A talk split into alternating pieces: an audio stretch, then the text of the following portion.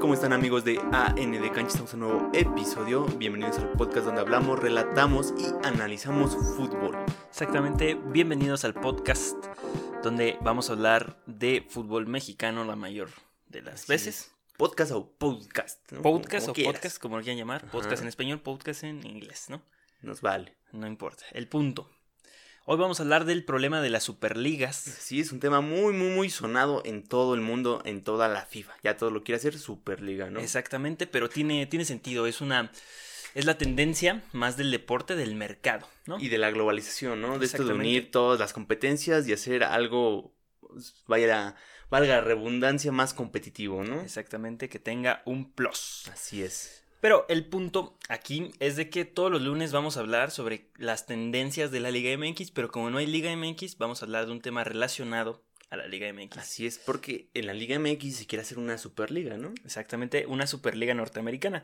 Pero antes de entender de dónde, de dónde sacaron una Liga norteamericana, que es muy posible que se haga, vamos a, a entender de dónde viene el concepto de Superliga.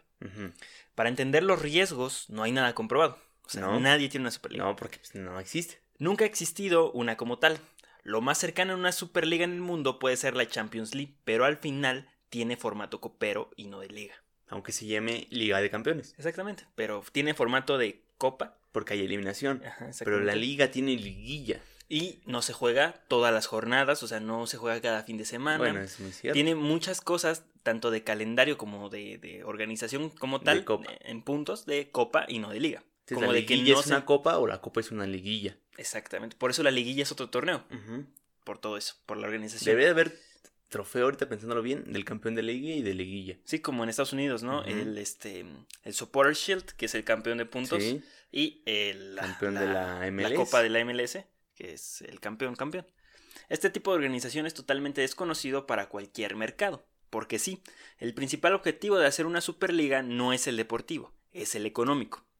Como lo que está por pasar en Europa con la ECA, precisamente la Asociación de Clubes Europeos, que está retando a la UEFA para compartir el monopolio de fútbol. Las razones son bastante claras y los objetivos también. ¿Cuáles son los objetivos? ¿Cuáles son las razones, las razones de ECA? Ok.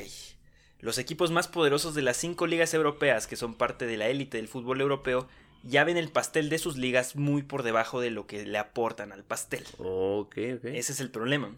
Hay tanta disparidad en cuestión de equipos en esas cinco ligas de élite Sí, sí. que realmente quien aporta el mayor número de dinero a la liga en derechos televisivos, Sí. en todo, todo, todos los patrocinadores son los equipos grandes y los equipos chicos se alimentan de ahí totalmente porque todo se divide de manera equitativa. Se ganan fama, ¿no? Para decirlo. Exactamente. No es lo mismo comparar este, el Manchester United, ¿no? Que vende millones de camisas a un Wolverhampton, ¿no? Que vende, pues, hay unas cuantas miles. Exactamente. Tal es el caso del Madrid, Atlético de Madrid y Barcelona en España, que dicen ellos que se sobreexplota sus nombres para la venta de derechos televisivos y que ese pastel que ellos forman pues no les toca lo que les debería de tocar. Bueno, es que ellos también tienen patrocinios para vender.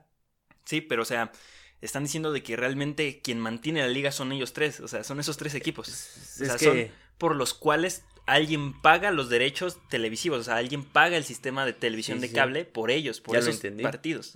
Sí, o sea, ellos son los que tienen más afición. Entonces es- quieren que funcione algo así como el patrocinio de, de YouTube, ¿no? O sea, tú tienes tanto público, pues a ti te toca tanto. Exactamente, pero eso no va a pasar. ¿Por qué? Porque en España, por lo menos, a diferencia de México, hay un sindicato. El sindicato le toca una parte para él y lo demás decide dividirlo equitativamente. Y ya lo que es la... No sé si sea la Federación Española, desconozco el tema, pero lo que el- quien es organiza la Liga Española, pues ya no tiene tanto... eh, tanta voz a, a consideración del sindicato. Pero no tienen derecho a reclamar tampoco, porque al ser tú un equipo grande y llevarte, pues ahora sí que una cantidad equitativa de ese pastel, cuando tú quieres más, es injusto, porque tú, tú si eres un buen equipo vas a ganar tu liga, tu copa, la Copa de Campeones, y pues hay premios económicos que no se lleva el que perdió en la primera ronda. Pero esto no se trata de eso, esto se trata de más dinero. O sea, ya quieren más dinero. Más dinero, o sea, O sea, literalmente se trata de más dinero.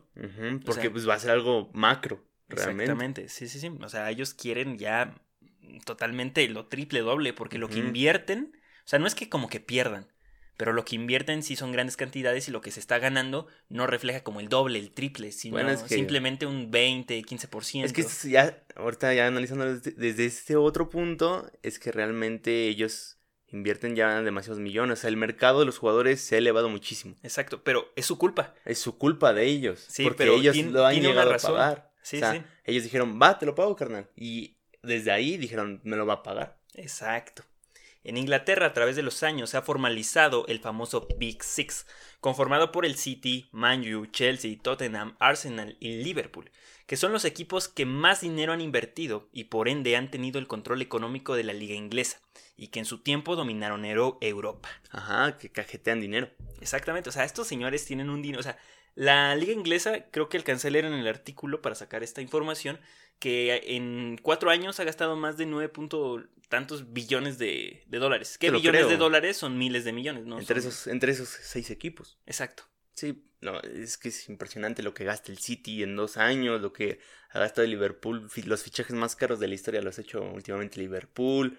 Este, el Manchester United com- compra pura piedra, pero hay que, hay que aclarar que estos dueños también, o sea, tienen muchas empresas, otros equipos de otros deportes Sí, sí, también, y pues de ahí sale, ¿no? Exactamente. En Inglaterra hubo una corriente donde empezó a invertir mucho capital extranjero.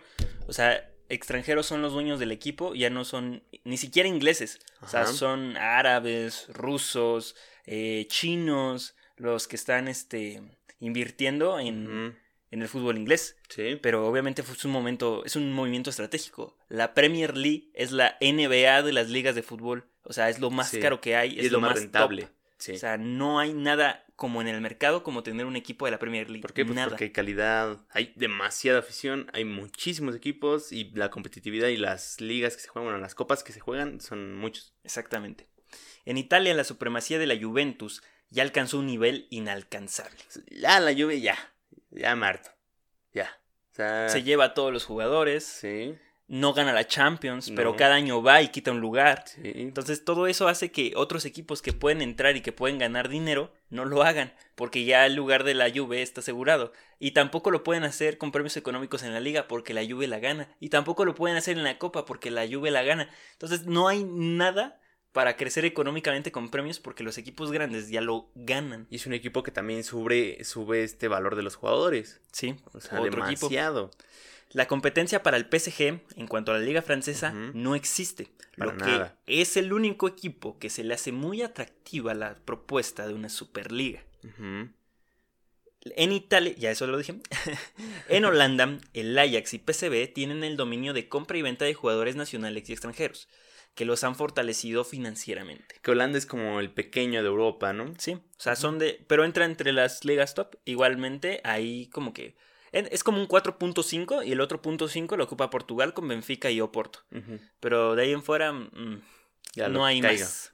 No hay más en Europa. Hay muchos equipos europeos, pero estas son las cinco ligas de élite que manejan más dinero. Sí, porque son de donde salen más jugadores. ¿no? ¿Y a qué se debe esta disparidad de nivel? Es debido a la brecha económica fomentada por las ligas locales y la UEFA. Tanto así que se tuvo que promover el fair play económico. Los dueños invierten cantidades industriales de euros que año con año se van superando y hasta el momento no se alcanza a ver el tope. Pero ya habían dicho que el top eran 100 millones. Y de repente que 200. Y, Y de, de re- repente que 300. ¿Pero por qué? Porque un jugador ya nada más cuesta 100 millones. Sí, y de repente el PSG hace lo que hizo con Mbappé. Préstamelo y el siguiente año te pago los 80 millones para no romper el fair Sí. play. ¿Y qué está pasando ahorita con el City? Rompe fair play económico y lo van a vetar de Champions por lo Exacto. menos dos años. Si es que el TAS dice lo contrario, pero Entonces, sí, sí, sí, sí, sí. esa, o sea, ¿qué está pasando? O sea, Es que ahí la UEFA tuvo la culpa. Por exactamente. permitir este cantidades de dinero tan altas. Pero No. es que ellos se llevan una gran mochada de eso. Y, o sea, y que los premios de la UEFA Champions League sean, ex- ex- o sea, sean una cosa estúpida de millonarios. O sea, no, creo que se llevaron 100 millones entre Liverpool y el Tottenham por jugar la final. Nada más la final. Nada más la final. Sí. Y si, que, y si ganas en fase de grupos, otro varo. Y si ganaste eh, este, octavos, otro varo. Y, y así te vas. Es que el dinero que está en juego es muy alto. O sea, todos los patrocinadores que se meten en la Champions League son demasiados. Sí, o hay una La bolsa. FIFA, hay un. Sí, hay un. ¿La UEFA? Bueno, la UEFA, perdón. Sí. Hay una bolsa muy grande Un en la Champions League sí. y en la Europa League que se reparte. Pero al final de cuentas, siempre se reparte el dinero. Sí. O sea, empates, pierdas, ganes en un partido de la UEFA, se reparte toca. el dinero. O sea, eso está bien, pero el problema es de que siempre van los mismos. Sí, o sea, cambian dos, cuatro equipos y que son los que sabes que se, que se van a eliminar. O sea, que el siguiente año no van a poder. Como, por ejemplo, ahorita el León, ¿no? Y es un equipo que entró una vez y se va a salir. El Leicester City en su momento. Exacto. Son, son equipos que nada más entran a pasear. Exacto. Y bueno, con el respaldo económico que tienen otros equipos, pues eh, van haciendo su bolsita, ¿no? De, de Champions League y con eso compran un jugador. Entonces, ¿qué quieren hacer con esta Liga Mac? O sea, Superliga. Imagino que hacer divisiones entre estos equipos chidos y No. estos equipos gachos, ¿no? No, no, no. ¿No? Eh, no, eh, tan, no, ese no es el objetivo tal cual, pero bueno. Han inflado el mercado de fichajes para, monopoliz- para monopolizarlo y hacerse con los mejores jugadores temporada tras temporada, dejando sin oportunidad de fichar a jugar. Pero el Dortmund es un ratero, ¿no? Sí, dejando sin oportunidad de fichar a jugadores de otros clubes por cantidades que parecieran más lógicas. Ujú. Las famosas las cláusulas de recesión millonarias, salarios descomunales, y a eso le podemos agregar premios deportivos como el jugar Champions League. Es que ya no solamente el jugador gana chido, también el entrenador. Sí, todo este- El Cholo, o sea, gana una... el barbaridad. chavo es una estupidez de lo que gana de dinero. ¿qué 40 tranza? millones, o sea, es... Más que Cristiano. Sí. Y todo eso hace que sea más difícil convencer a un jugador de no fichar por un equipo de élite. O sea, a un jugador tú le dices, bueno, vámonos al Wolverhampton. Te va a decir no. Te va a decir, no, porque me acaba de llamar el City. Ujú. Me acaba de llamar el City y el City tiene Champions y no. Entonces, ¿cuál es la solución? Que dueños más ricos se metan a los equipos más pobres. Sí, pero aún así hay una gran disparidad. Pero Porque como tú no tienes Champions League, va a ser más difícil convencer a un buen jugador. Aunque tengas el dinero, no vas a poderlo convencer. Porque ¿qué tienes? ¿Europa League? No, yo quiero jugar Champions. Bueno, Cristiano un día dijo que no había ganado la Europa League. Pero eso nomás fue para no pagar impuestos. Cristiano se fue a Italia para no pagar impuestos. ¿qué? ¿100 mil, no? ¿100 mil euros de ¿Qué? impuestos? No, creo que es un millón de, de euros y ya no pagas Ya, la impuestos. máxima cantidad, ¿no? Sí, sí, algo así. Sí. Entonces sí, Cristiano se fue por eso a. Italia. Sí. Y además de que en España igual a Messi y a Cristiano siempre los están jode y jode que paguen sus impuestos. Ahorita O sea, los que Wolves... tienen que hacer. Es que ahorita los Wolves también son un ejemplo de eso, ¿no? De que están armando un buen equipo y están entrando a competiciones debido también al dinero. Exacto. O sea, subieron a primera y empezaron los billetazos de contrataciones de todos. sí, sí. Pero mm, sigue siendo una. O sea, entre el City y el Wolverhampton Ah, es sí. un mundo. Son, Pero mil- sigo son diciendo millones, que el millones. dueño tiene lo suficiente para financiar un buen equipo. Sí, pero no para traer a los mejores jugadores. No puede, porque no les puedes ofrecer lo deportivo, porque Porque ya lo no puedes deportivo lo tiene lo grande. Exacto. O sea, ya no puede ser lo deportivo. Tú le puedes pagar lo que el mejor jugador de la Premier gana. Pero existen los milagros, ¿no? Ahí está el Leicester. Exacto. Que dio... Aún, aún existen.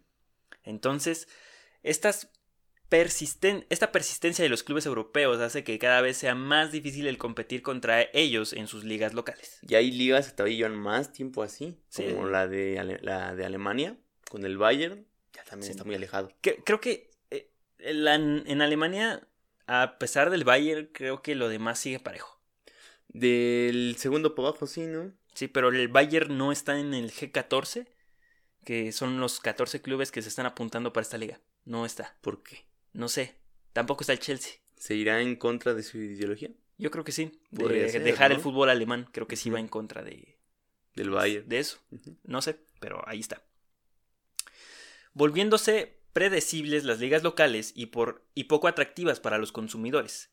El punto y el modelo de negocio que quiere alcanzar es parecido a la NFL o a la NBA, que son menor cantidad de seguidores, pero ganan más dinero que la misma Champions League, que tiene el triple, el cuádruple de seguidores que estos Sí. dos torneos. Hacerlo espectacular, ¿no? Entonces llegamos al punto de la creación de una superliga, que en sí es hacer una liga exclusiva. Ese es VIP, el punto. ¿no? VIP, una liga exclusiva. Que tú Sí. pagues por verla y que todo alrededor de eso sea un mercado exclusivo. O sea, es la Champions, pero como que más premium, ¿no? Exactamente. O sea, es lo tope de lo tope. O sea, no va a haber nada mejor que ese torneo. En sí, tú con la mercadotecnia lo haces más interesante. Exacto. Porque en sí van a ser los mismos clubes que siempre ganan. Sí, y bueno, no sabemos cómo, cómo va a ser el formato, pero, o sea, seguramente van a haber eliminatorias, van a agregar alguna cosa, porque van a ser 14 equipos en un principio con la promesa de extenderse a 21. O sea, todo esto es teoría. Todavía no está nada asegurado, pero la asociación sí existe, la ECA existe, está la propuesta y están este, varios equipos inscritos a, a este proyecto. Es que es algo prometedor, ¿no? Sí, Es como con los inicios de la Champions, que nadie quería. Y después se volvió muy famoso y el Madrid se nos adelantó sí. con las primeras Champions. Y ahorita ya todos lo quieren. Los problemas son varios. Continuación de los monopolios, ahora sería un duopolio. Ok. O sea, así como el de los celulares. Pero Android entonces la Europa League desaparece. No, No. no. Por eso es un riesgo para la UEFA. Es competencia. Como el de los fichajes, ¿no? A otro problema, los fichajes, los derechos televisivos y las organizadoras. Fuga de capital de las ligas domésticas, se van a ir los mejores equipos, se van a ir los que dejan dinero por los que pagan los derechos televisivos. Reacomodo de la estructura del fútbol, ya no será lo mismo. ¿Cómo vas a acomodarlos sin los grandes? Eliminación de la Champions y la Mm. creación de una idea que destruye al fútbol tradicional, que es las ligas locales. Sí. Todo Mm, eso. Lástima, ¿no? Pues sí, pero creo que- es el mercado. Sí habría... un- Creo que 50-50 estaría de acuerdo y en desacuerdo. Estaría bien, pero que no se tuvieran que ir de su país. Pero se tienen que Se ir. tienen que ir. Ventajas. Se acaba la disparidad de presupuestos, Sí. porque ya va a haber menos equipos. Entonces, esos equipos que están muy lejos, ya van se van a ir. cerca de los otros. Ajá, se van a ir y ya. Ujú. Pero el equipo que retome el control de la liga puede que, una vez fortalecido por su propia liga, quiera salir a la Superliga y otra vez se le fugue el capital a la liga doméstica. Es lo que decir, o sea, puede ser una cadena. Sí. eh, que, bueno, ya se fueron estos grandes, van a aparecer otros grandes igual. O uno solo, y ese se va a llevar ¿Y cuál va a ser el objetivo? Ir a esa Superliga, a ganar los millones. ¿Y qué va a pasar con esta Superliga? Va a ser un negocio del descenso impresionante, ¿eh? Exacto, sí. No Sí. va a existir el descenso eh, deportivo, va a existir el descenso financiero. El día que ya no estés a la altura financiera, vas para afuera, carnal. Exacto. Los equipos chicos económicamente hablando regresarán a su élite local, esa es una ventaja. Se acabó el control de fichajes, va a haber una reducción en los precios de los jugadores normales. O sea, si o sea, el que costaba 40 ya va a costar los 20 Pero es que un valía. riesgo, ¿no? Muy grande para la propia liga local. Pues claro que sí. O sea, que se te vaya tu mejor equipo, se te va toda tu audiencia. Exacto, sí, sí, sí. Lo dije al principio. Sí, cierto. Posibilidad de entrar. Spoiler, no manches. posibilidad de entrar a una Champions League desnutrida, porque la Champions League va, en cierta forma, va a seguir existiendo, pero ya no va a tener al Madrid. Va a ser otra Europa League. Sí, ¿por qué? Por lo siguiente, bueno, ahorita lo vamos a ver. Que los aficionados y consumidores, es una ventaja, puedan creer nuevamente en la esencia del fútbol, yéndose los grandes, Sí. los que siempre ganan, o sea, ya va a haber más posibilidad de poder ganar algo. Ahora las desventajas. Los derechos televisivos pagarán menos o puede que abandonen a la liga con tal de hacerse con los derechos de la Superliga. Ok. Los grandes jugadores seguramente no jugarán en la liga local, haciéndola menos espectacular. Sí. La organización de viajes y días de juego cambiará radicalmente. Todo el calendario cambia. Pelea por los hora- horarios estelares, es decir, te van a aventar dos partidos súper buenos a la misma hora y vas a tener que decidir cuál ver. O sea, va a ser una guerra. Posiblemente se modifique en la estructura de, de cómo se organiza una liga, una copa, ¿no? El problema de esta Superliga es de que los horarios van a estar entre semana. Van a jugar entre semana la mayor parte de las veces. Entonces, ¿qué vas a hacer? ¿Ver la Champions o ver la Superliga? Ok, ok. Entonces, Pues obviamente la Superliga. pero va a estar más caro ver una Superliga. quién sabe. No sé, Sky Sports a lo mejor te lo ofrece, ¿no? Tal vez. Desarmonía de la creación de otros torneos intercontinentales. Es decir, el Mundial de Clubes para atrás. Este, alguna copa, no sé, de, entre clubes igual, la Supercopa de la UEFA, todo eso se va a deshacer. O sea, Sí. va a ser más difícil conseguir un torneo así. Y la más importante de todas, y El por la que ¿no? estamos aquí, no. Sí, ¿te imaginas cuánto tiempo tardaron en meterle la Champions al FIFA? Ah, sí, se fue mal. ¿Va a meterle la Superliga ahora al FIFA? No, sí, va a ser más baro. Abolición del descenso deportivo. Ahora el descenso será financiero. Y es aquí Sí. cuando entra la poderosísima Liga MX y la razón por la cual quieren abolir el descenso.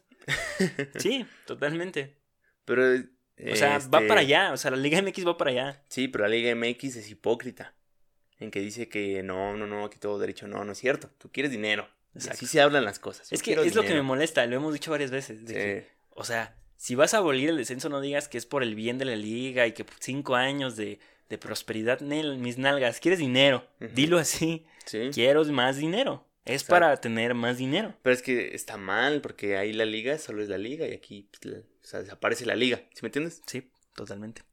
Entonces la organización de una superliga es de la misma forma de una liga cualquiera en Europa. El que haga más puntos gana, lo cual será una temporada muy larga, Ok, sí. o sea, anual como siempre. Es una liga. El espectáculo será mayor ya que solo hay equipos de gran calidad dentro, pero no habrá descenso deportivo. Pero realmente ahí se verá quién es el más fuerte. Sí, Y posiblemente los fichajes ahora se disparen muchísimo más. sí, para esa liga. Y los que salgan seguramente serán más baratos, pero habrá que ver. Ahora sí que es- el mercado se va a enfocar en algo así como que en todas las ligas van a, van a trabajar jugadores para Sí. que el mejor jugador se vaya a la Superliga, a un super equipo. Exactamente. Es lo que va a pasar. Y posible ese equipo que vende ese jugador se gane 200 millones y esos 200 millones lo convierta en el máximo ganador de su liga y se vuelva a generar una disparidad. Todo esto se pondrá en, en pláticas en la ECA en el 2021, que con ahorita la crisis del COVID, tanto de salud como financiera, creo que todavía el proyecto le faltarían unos dos años para planearlo Sí. bien con esta pequeña crisis que se está viviendo, pero de ahí en fuera creo que es una posibilidad enorme que pase y que ciertos aficionados de, sobre todo de Inglaterra, es como de, sí, que se larguen esos equipos, que se largue el Big Six y vamos a tener nuestra liga competitiva, como siempre habría, sí. había sido. ¿Ok? Y la Liga Española va a dejar de ser la mejor del mundo. Exactamente. Sí, sí, sí. que en la... Bueno, a mí no me gusta la liga. Prefiero mil veces la Premier League. Eh, yo también. Ok. México y Estados Unidos, la Superliga Norteamericana. Ya después de esto, vamos ahora sí a ver el tema. Ah, caray, la introducción. Sí, es que teníamos que entender de dónde viene la idea, ¿no? O sea, sí, porque estaba teníamos que, confundido, la verdad. que tener sí. contexto de qué es una Superliga, de quién la propuso primero y de cómo tal vez estos señores están más cerca que nosotros. O sea, totalmente se vive. Pero ya hay una prueba, ¿no? Que es la Liga de Naciones. Este, como que es una pequeña prueba, ¿no? Sí, Las pero eso es más de la. UEFA, ¿no? Es más de la UEFA. Por eso. Que la, la verdad creo que es una estupidez hacer una Liga de Naciones. O sea, ya tienes la Eurocopa. Tienes Sí, el pero Mundial. Puede ¿Para que sea un, puede que sea formato para probar esta Superliga. Puede, de puede. ¿Cómo funcionaría?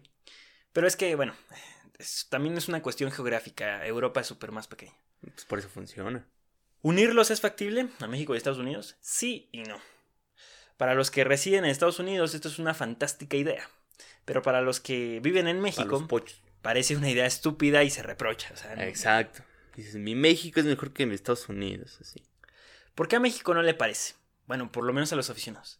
A diferencia de Europa y de sus cinco ligas top, están representadas por países primermundistas. Estados Unidos lo es, pero México es un país más tercermundista, donde alrededor de 1.6 millones de personas en México tienen visa de turista para ir a Estados Unidos. Y ni siquiera sabes si a esas personas les gusta el fútbol, y tampoco sabes si puedan ir. Exacto. ¿Cuántos millones dijiste? 1.6 millones. Ok, somos como 300 en México. 120 y tantos, ¿no? No sé, somos demasiados. Somos, y tú ponle que a un 40% de la población de México le gusta el fútbol. mm, tal vez más. Posiblemente. Somos muchos millones Sí. en el mercado mexicano. Y este, ahí ya dijiste algo importante, o sea, Estados Unidos es primer mundista, todos sus equipos tienen super estadios, unas sedes Y impresionantes, en México no, México hay muchos equipos que no tienen estadio. Lo que quiero dar a entender es de que el negocio y el espectáculo eh, de la Superliga Norteamericana no será para México. No, Bueno, sí, para unos cuantos. no, y, y la ayuda no sé para quién sea, yo creo que le estás ayudando a Estados Unidos con su nivel. Sí. Sino será para Estados Unidos.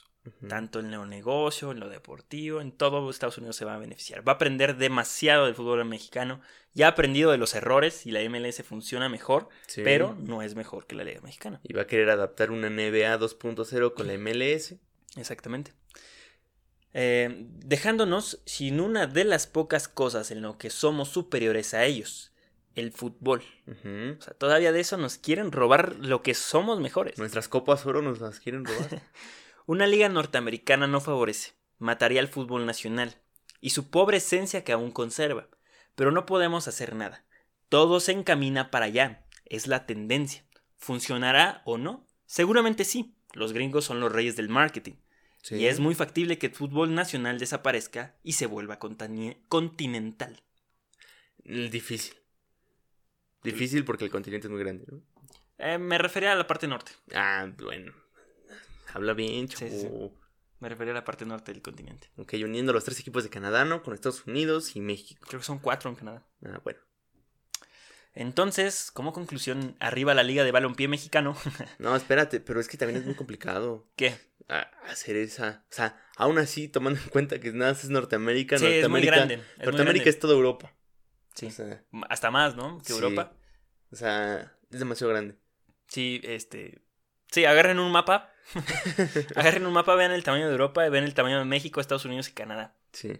Y que posiblemente, como está abierta esa liga, algún equipo que tenga una disparidad en Sudamérica le va a querer entrar. Algún equipo de Costa Rica, algún equipo de Panamá, que esté por encima del nivel de su país, Sí. seguramente va a querer entrar a esta liga. Los gabachos no le van a decir a nadie que no, solo que se moche. Exactamente. Entre más grande, mejor. Entre más dinero, mejor. Pero también yo creo que, que quedaría en la eliminación de varios equipos, ¿no? De- Sí, sí, sí. Algunos equipos mexicanos que no puedan sobrevivir allá van a desaparecer. Sí. No vas a poder competir contra Estados Unidos en, en presupuesto, en estadios, en infraestructura. Nada vas a poder competir. Entonces, muchos jugadores se van a ir a jugar a equipos de Estados Unidos porque seguramente se, habrá, se abrirá una brecha en esta de, de la visa de trabajo. Van a poder trabajar los futbolistas tanto en la liga norteamericana como en la mexicana sin ningún problema. Entonces, no, o sea, Los únicos equipos que sobrevivirían serían los de las urbes más grandes de México, sí, ¿no? o sea, sería América, Pumas, Pumas, Cruz Guadalajara, Cruz Azul, Monterrey, Tigres, Tigres, Cholos, Cholos, ya puede Estados Unidos. Cholos puede sí. Entonces sí, o sea, ese es el problema principal, que el mercado mexicano es demasiado grande y debe de ser para nosotros. Y el compartido con Estados Unidos sería lo que va a pasar con, con, con Inglaterra, con España. Va a haber una fuga de capital del, del dinero que se genera en los equipos mexicanos, Sí, que al final no hacen nada bueno los dueños. Pero, o sea, es nuestro fútbol, o sea, lo queremos en el país. No podemos viajar a Estados Unidos para ir a ver al América. Mm. No podemos viajar a Estados Unidos para ir a ver el Puma. No, no, no podemos. No creo que Pumas tenga mucha afición en Estados Unidos. O sea, sí, o sea, si hay afición, hay latinos en Estados Unidos. Pero no creo que sea el mismo negocio. Aunque si cobras en dólares. si la selección llena, ¿por qué no llenaría el América? ¿Por qué no llenaría el Guadalajara? ¿Por qué no llenaría el... Bueno, el Tigres no llenaría. A menos de que hicieran invasión. Pero Podría ser. cada, cada no 15 está tan días... lejos, ¿no? Cada 15 días lo, lo veo imposible. Mm. Entonces hay muchos problemas geográficos de organización y sobre todo de tradición, que es que la Liga Nacional sea la Liga Nacional y no se comparta. Si la afición no puede ir luego a veces a su estadio, Exacto. menos va a poder ir a otro país. Bueno, pero ya con esto nos vamos, nos retiramos, nos pasamos a ir. Síganos en todas nuestras redes sociales, AN de Cancha, en Twitter, Instagram y Facebook. Facebook. Y ANDC en todas las plataformas de podcast. Estamos como AND Datos en Instagram también. Otra red ahí para que vean datos curiosos, inciertos y precisos también. Exactamente. Ahí nos vemos el miércoles con una historia memorable. Hasta luego. Bye.